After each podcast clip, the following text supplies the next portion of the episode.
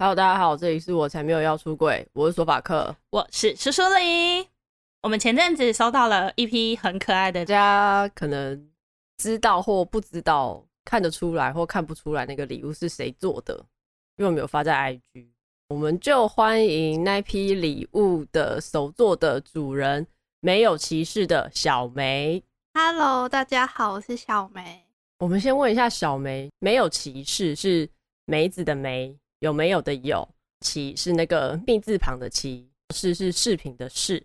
你要不要先帮我们介绍一下，没有歧视是在做什么？我的品牌的话，目前是在做跟多元性别议题有关的编织饰品，希望可以用创作的方式让大家去认识不一样的多元性别。当初会做这个品牌，是因为。我的名字叫小梅，然后我希望可以用奇丽的饰品让大家看见不一样的多元性别，就是希望世界上没有歧视，所以我的品牌名称叫没有歧视，就是取这个谐音。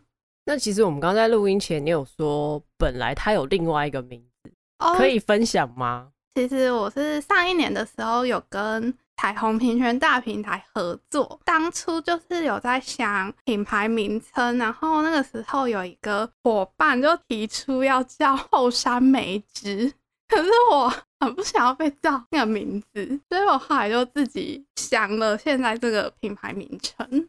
后山梅枝是什么？后山啊，花莲，还是现在这个名字比较好？小梅做这件事情有一个理念。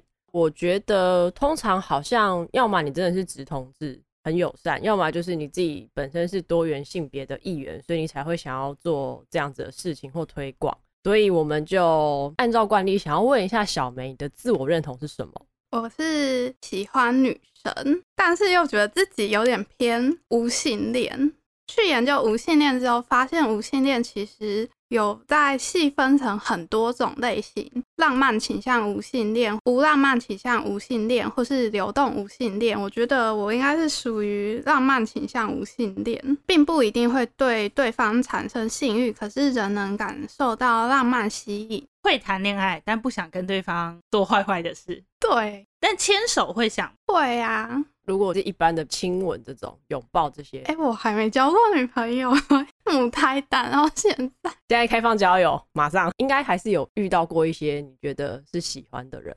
之前的暧昧对象会常常试图做一些事情，可是我就完全不懂，可能他做这些事情我没有意识到，不觉得这是暧昧的一种，还是不觉得这是追求？应该是说他试图想要做一些肢体接触，然后我就想说他在干嘛？哦，因为你没有想要肢体接触，也不是没有想要肢体接触，是他可能想要发生关系，可是我不懂他在做什么，然后对方就会讲说现在是怎么一回事？等一下，我有点好奇，所以所谓的想要。发生关系的肢体接触是像什么？吹耳朵，这耳朵可以在节目上讲吧？他应该不会听吧？你如果愿意，他会听前暧昧对象已经消失了，都已经消失了，他就不重要了，可以讲。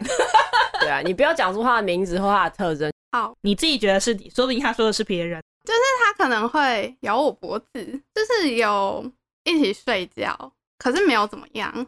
对方可能想，我都咬你脖子了，你怎么没有反应？我想说他到底在干嘛？我后来就问他，然后他说我那天头很痛，我完全忘记这件事情，装傻，我不相信，我也不相信啊，我超傻眼，你就觉得怎么会这样？又不是喝醉在那边头痛就会忘记哦，屁啦！我觉得没关系，就还是可以慢慢来，即便是母胎单身，也还是可以再去多看看不同的对象，对你有没有什么吸引力啊，或是特殊的地方。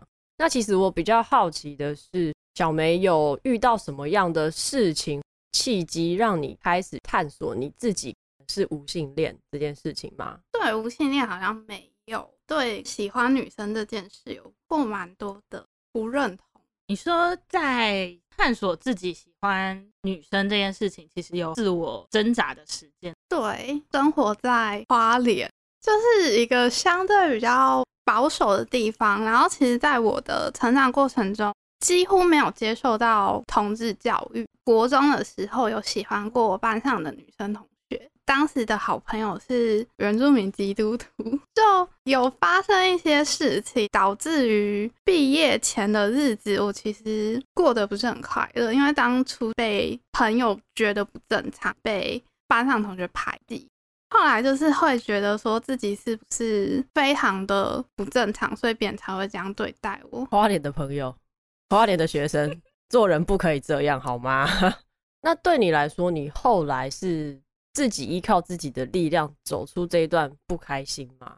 国中毕业之后，我其实有点陷入了忧郁的情绪吧，因为被自己的好朋友排挤。可是过了很多年，现在我们有跟当初的基督徒朋友和解。他可能以前也没有意识到当初对于性别议题不太能谅解，可是如今环境不太一样，所以他后来都有接受。然后我们目前还是很好，因为我以前非常喜欢看书跟创作，所以后来都是靠着画画啊，或是看书自己去调节这个情绪。可是其实还是有点活在自己的世界中。到了二零一六年底的时候，街头上不是出现非常多婚姻平权小蜜蜂，嗯，当时就发现原来现在有一个法案是跟同志有关的，我才慢慢开始去了解，一起去街头倡议，然后认识了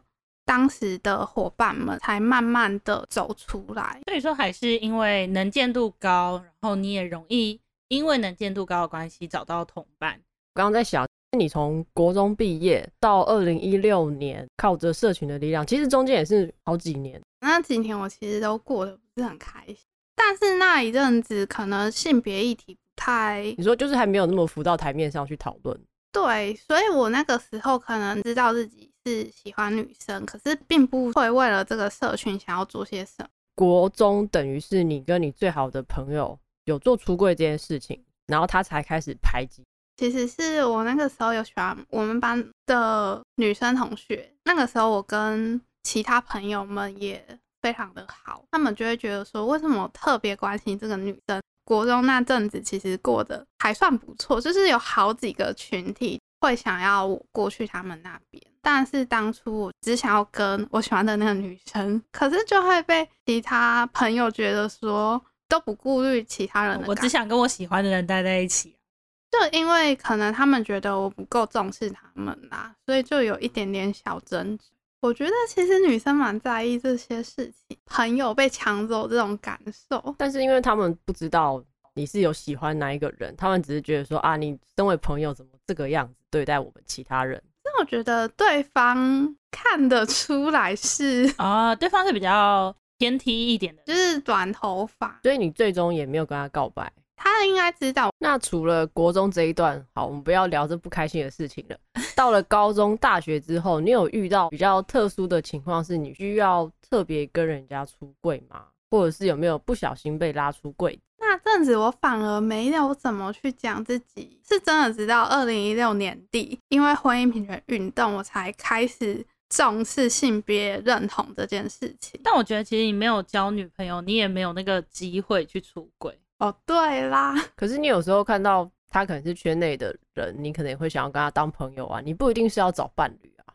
大学好像认识比较少，我也没有，我不会因为这个人看起来像 T，我就想认识他，除非他长得很帅，那另当别论。因为我大学就蛮多学弟妹后来跟我出轨，所以等于说你到了二零一六年后，你也有找到伙伴，那是不是等于说其实找到伙伴之后，你也不用出柜了？是，虽然我那个时候找到了社群加入，但给自己太多限制，导致于真的找到了一个社群的时候，不知道该怎么开口去说出自己是喜欢女生这件事情。虽然你知道这里非常的友善，可是要先克服自己这一关，你要自己真的走出来这个鬼。所以你现在应该是很百分之百的接纳自己了吗？我觉得现在可以。说出对啊，我就是喜欢女生。可是以前会对于这件事有点质疑吧，就直到后来大学朋友们可能看到我最近这几年在参与这些社会运动，会问我说：“哎，所以你喜欢女生哦？”我还会犹豫了非常久，想说到底要不要回应他们这些事情。来，说法课教教大家要怎么回。你是不是喜欢女生？干你屁事！可是没有，我觉得我身上不太适用吧，因为我的外表那么 T，如果还来问我是不是喜欢女生，我只会觉得说你没脑是不是？你看不出来吗？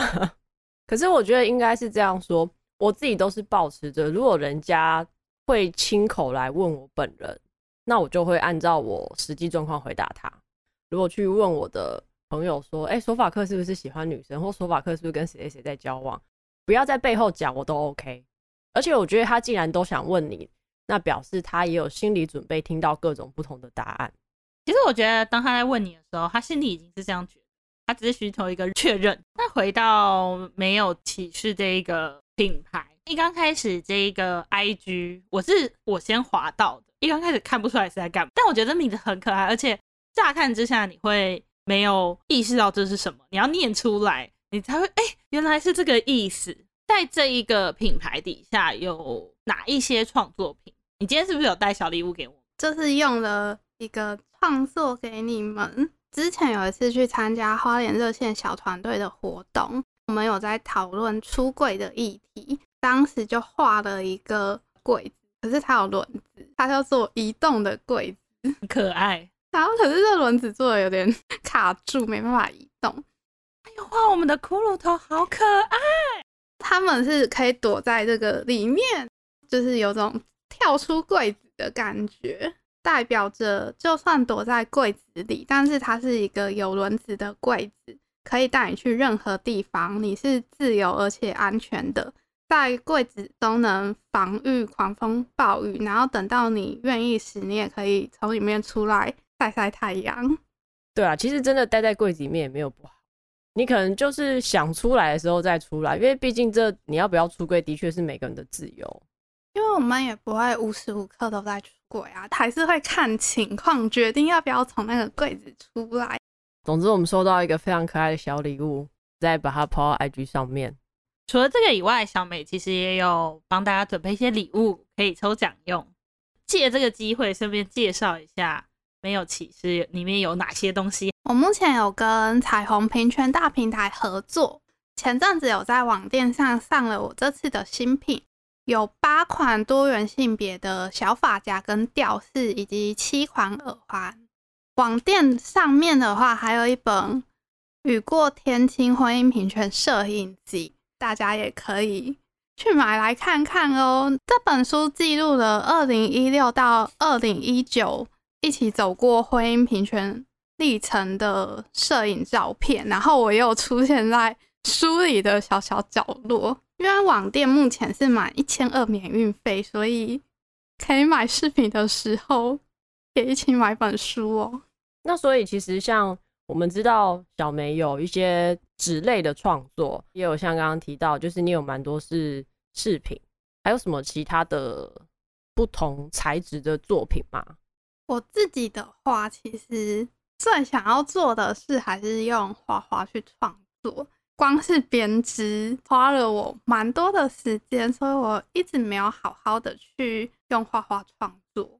在饰品的部分，我们刚刚没有聊到，其实几乎都是编织的。当初编织神其实有一个故事。二零一九的五二四那天是同志伴侣可以开始注记的第一天。当时我是花东彩虹嘉年华的志工，跟一位香港朋友一起编了彩虹手链，送给当时在花莲户政事务所注记的伴侣。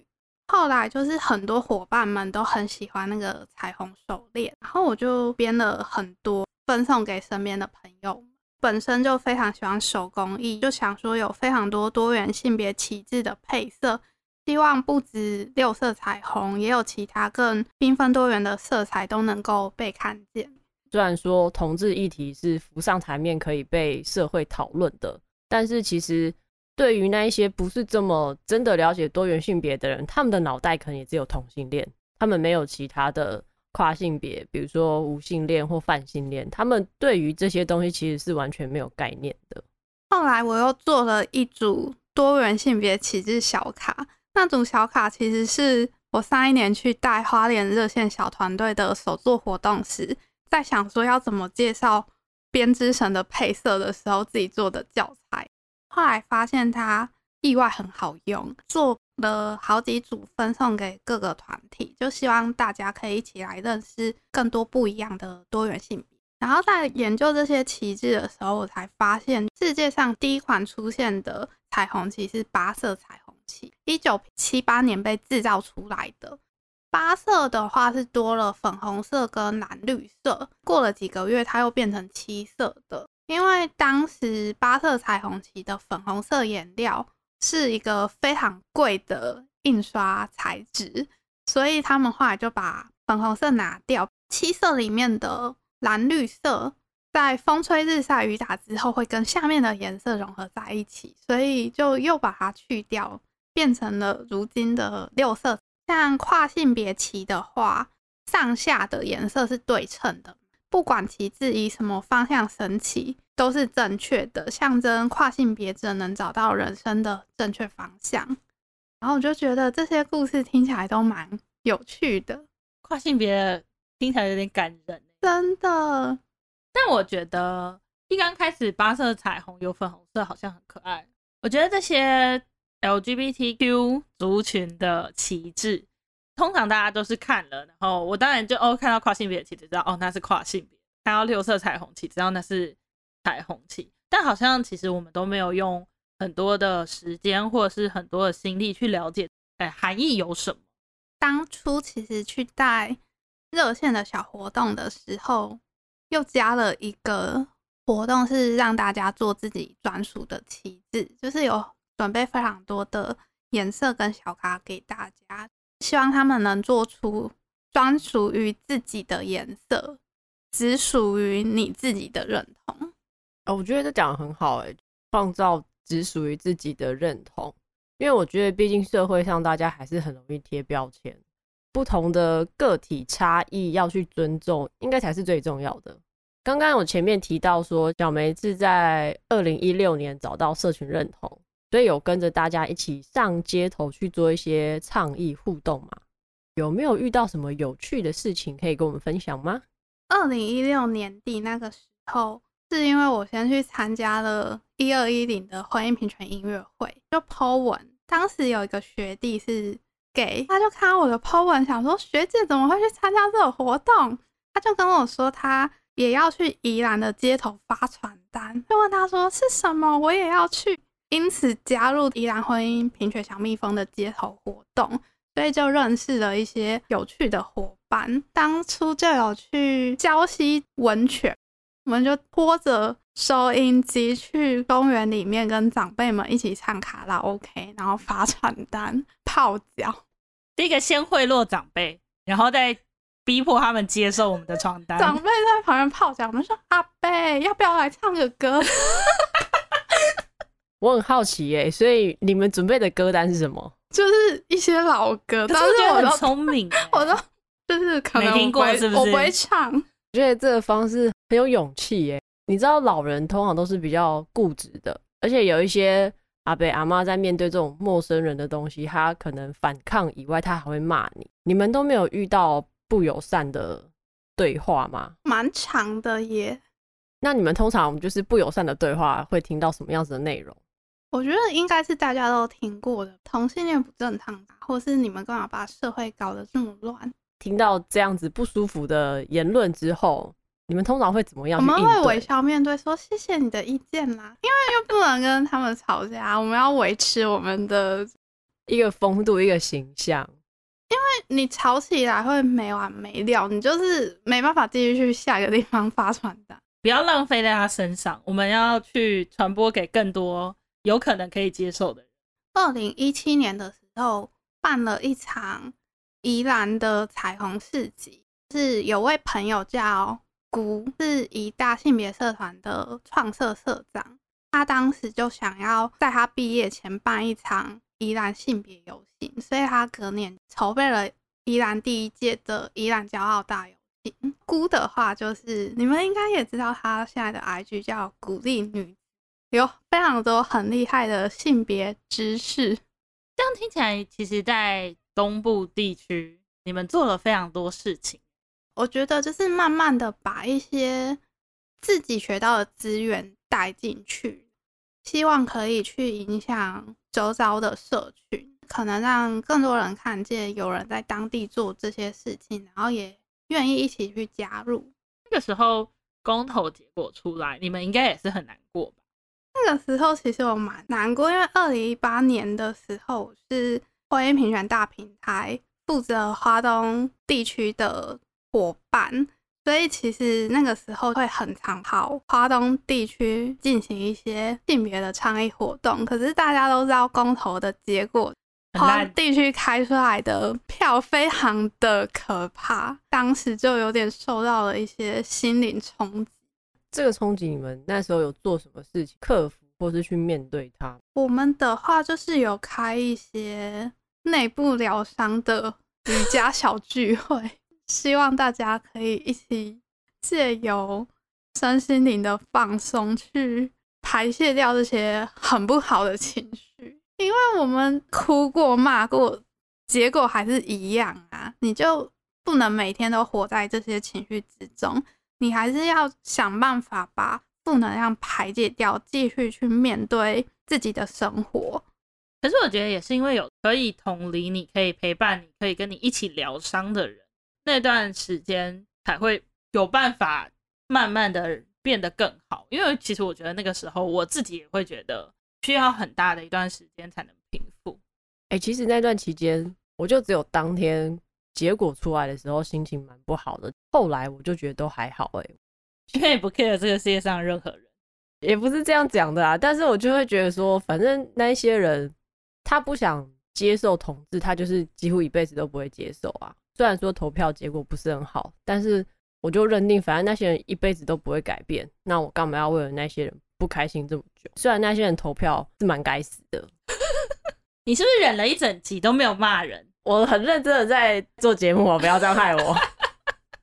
就是因为我的高中有一位朋友，后来有去加入原同盟，我才有开始慢慢的去关注到原住民同志的议题。因为花东地区的教会真的比较多，当地教会可能对于同志的认知是不太友善，甚至误解的。这些部落小孩离开部落，在外面的世界都非常能做自己，但是，一旦他们回到了自己的家乡，反而要把自己的本性隐藏起来，去迎合部落，因为每个部落都像是一个小型社会。所以就可以理解到他们的困难的处境。帮大家讲一下，原同盟的全称就是台湾原住民同志联盟。其实我觉得小梅还蛮热衷参与社会运动，有慢慢的去接触各类型不同的社会运动啦。因为我觉得每个不同类型的社会运动都可以学习到不同的认知。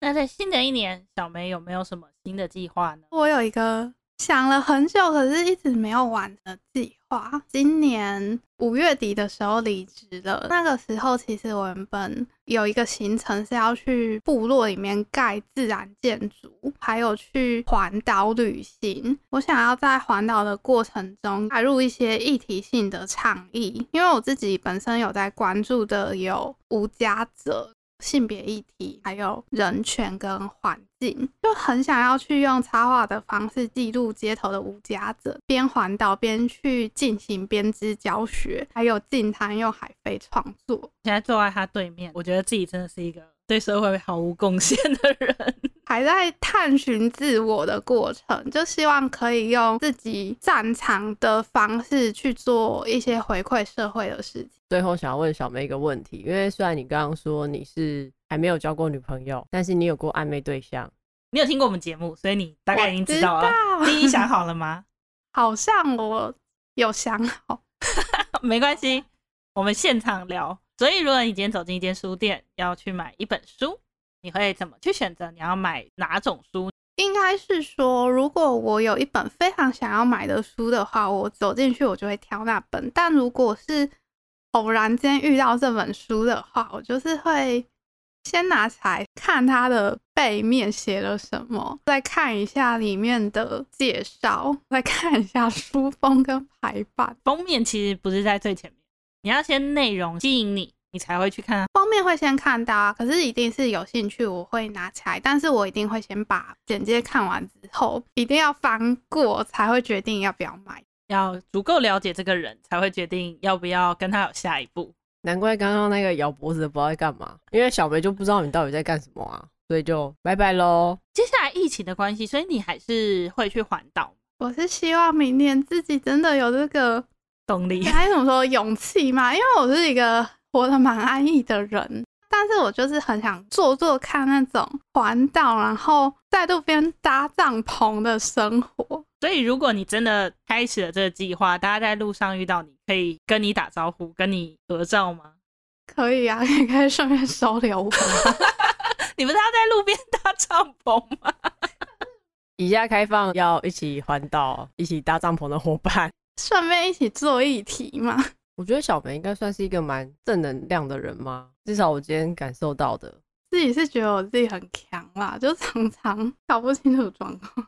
但是我觉得你还是有花蛮多时间去做你真的想要做的抗议的事情，而且我觉得蛮重要的是，你的确有把实体的东西做出来吧？你还是有画画，你还是有做一些旗帜的东西，有做一些饰品的东西，它是看得到有一个实体在那边，可以感受到你想要传达的意念。我觉得这个会比。就你只是空想，什么事情都不去做，还要好很多。我也觉得，其实社会上的恶意这么多，我们还是需要很多人不断的，可能是出柜也好，去继续的让这些议题浮在台面上，可以被讨论。最后，小梅有没有对于那些想要也参加社会运动的人，有没有什么想讲的吗？